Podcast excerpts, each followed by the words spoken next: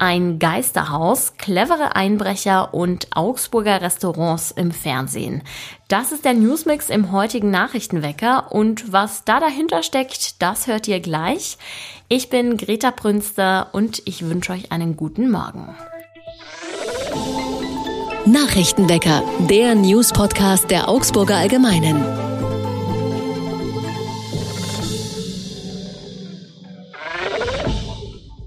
Jahrelang ist die Bauruine am Schmiedberg in der Innenstadt immer mehr verfallen. Jetzt gibt es endlich neue Entwicklungen. Die Immobilie, die in Augsburg als Geisterhaus bekannt ist, ist verkauft worden. Neue Eigentümerin ist eine Objektgesellschaft von Köse Immobilien. Das ist ein Unternehmen aus Hamburg. Und das hat mit dem heruntergekommenen Objekt große Pläne. Angedacht ist, dass das Gebäude zum Wohn- und Geschäftshaus werden soll.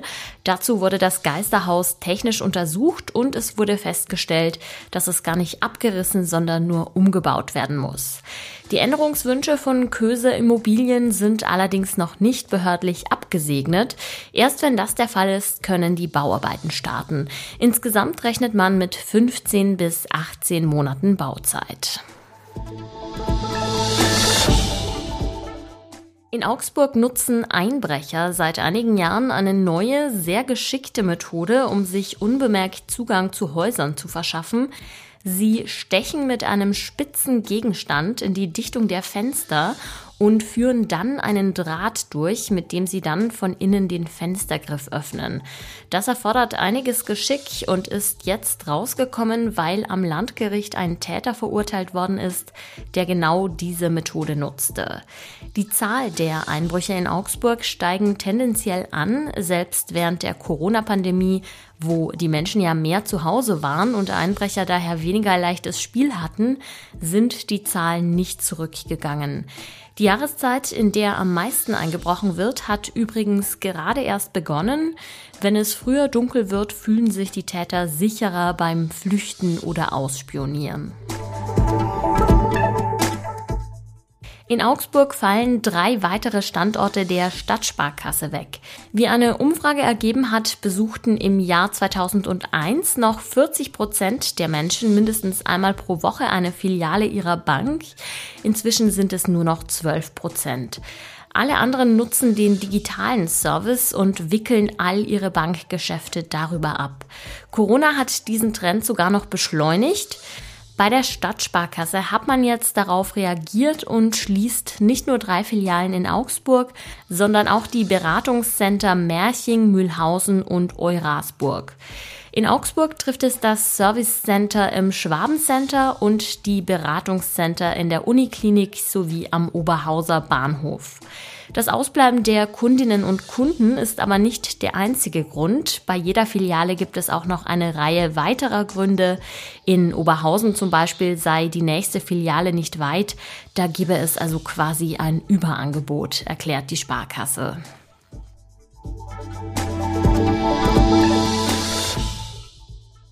Nebel, Sonne und Wolken wechseln sich heute ab. Bei Werten zwischen 2 und 10 Grad macht sich der Herbst jetzt doch deutlich bemerkbar.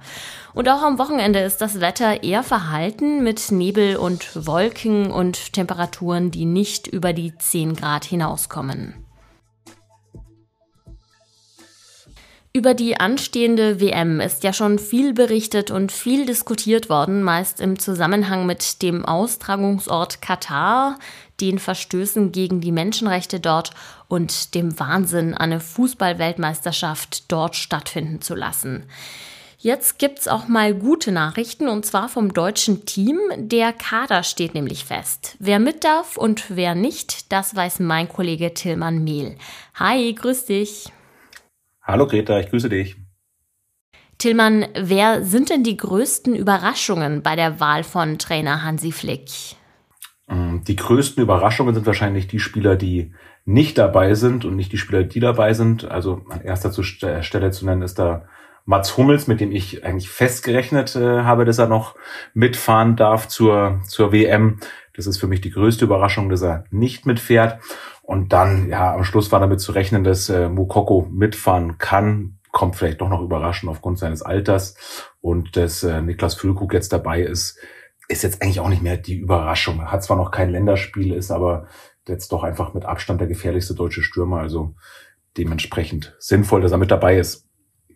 Wie interpretierst du den Verzicht auf Mats Hummels, der ja so quasi als der beste deutsche Innenverteidiger gilt? Hm, schwierig. Ähm, ich sehe nämlich tatsächlich gerade auch als, äh, ja, zumindest einen der besten deutschen Innenverteidiger, der es qualitätsmäßig auf jeden Fall verdient hätte, mitzufahren. Ich glaube, dass äh, Hansi Flick tatsächlich auf zwei andere Innenverteidiger baut. Das wird Antonio Rüdiger sein und daneben Schlotterbeck oder eben Niklas Süle. Und dass dann für Mats Hummels nur noch ein Platz auf der Bank gewesen wäre. Und ich glaube, dass diese Konstellation Flick vielleicht ein bisschen zu risikoreich war, weil Mats Hummels, wenn er mitfährt, dann ist es schon Wortführer, der, der ist extrem schlau, ist redegewandt, ähm, ist in jeder Mannschaft eigentlich Anführer. Und ich weiß nicht, ob man so jemanden auf der Bank haben will, der kaum Aussichten hat zu spielen. Ich ich glaube, ich, äh, das ist ein bisschen hochtrabend, weil ich werde nie in die Position des Bundestrainers kommen. Ich glaube, ich hätte ihn trotzdem mitgenommen. Einfach aufgrund seiner Qualität kann, glaube ich, ganz schnell die Situation entstehen, ähm, dass man ihn brauchen kann.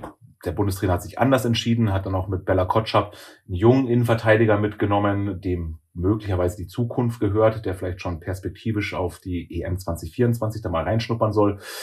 Ja, aber letztlich, äh, Greta, ist es auch so, da geht es jetzt um, um Randaspekte des Kaders. Ich glaube, Hansi Flick hat so seine, seine Startelf halbwegs beisammen und wer dann auf den Positionen 17, 18, 25, 26 nominiert wird, das ähm, wird letztlich, glaube ich, nicht entscheidend sein. Was ist denn mit Marco Reus? Warum darf der denn nicht mit? Das ist äh, wirklich die, die tragische Geschichte. Ja, tragisch ist jetzt erstmal auch wenig. Äh, der Mann verdient gutes Geld und hat eben ab und zu gesundheitliche Probleme, die ihm das Fußballspielen nicht erlauben. Ähm, das ist auch diesmal so. Er ist einfach wieder verletzt. Man, man hat lange gehofft, dass er noch rechtzeitig fit wird zur WM.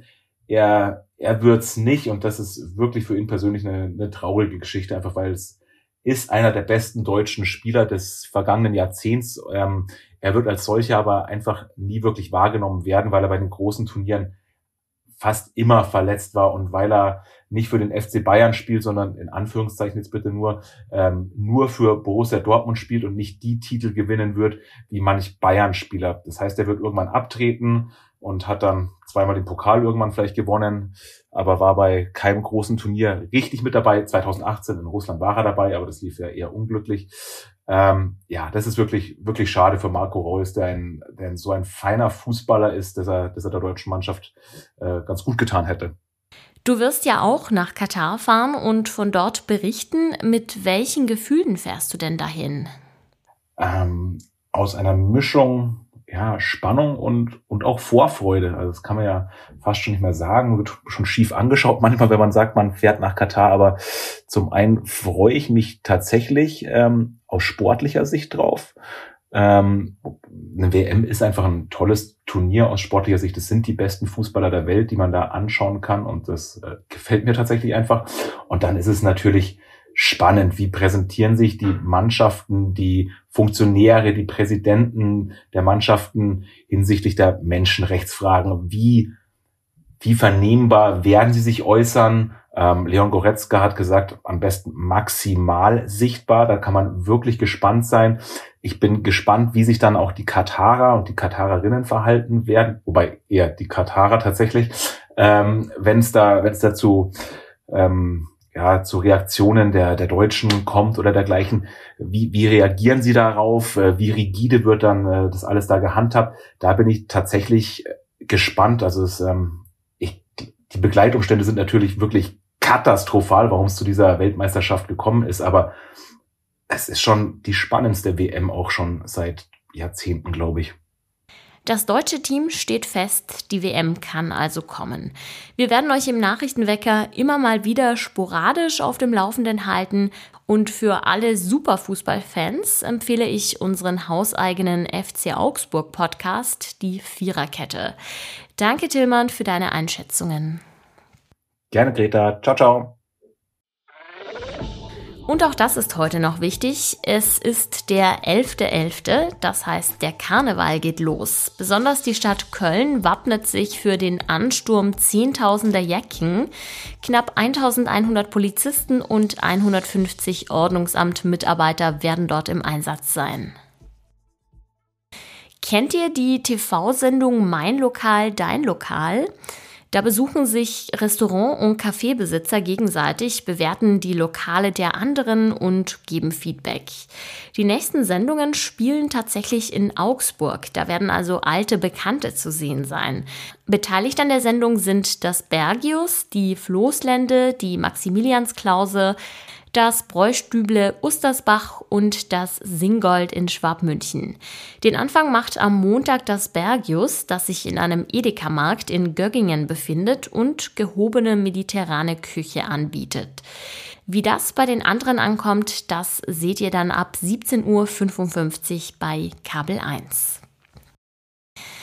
Jetzt geht es aber erstmal noch nicht vor den Fernseher, sondern rein ins Wochenende. Ich wünsche euch eine gute Zeit. Ab Montag ist der Nachrichtenwecker dann wieder am Start für euch. Hört auch dann gerne rein. Mein Name ist Greta Brünster. Ich sag danke fürs Zuhören und macht es gut. Nachrichtenwecker ist ein Podcast der Augsburger Allgemeinen. Alles, was in Augsburg wichtig ist, findet ihr auch in den Show Notes und auf augsburger-allgemeine.de.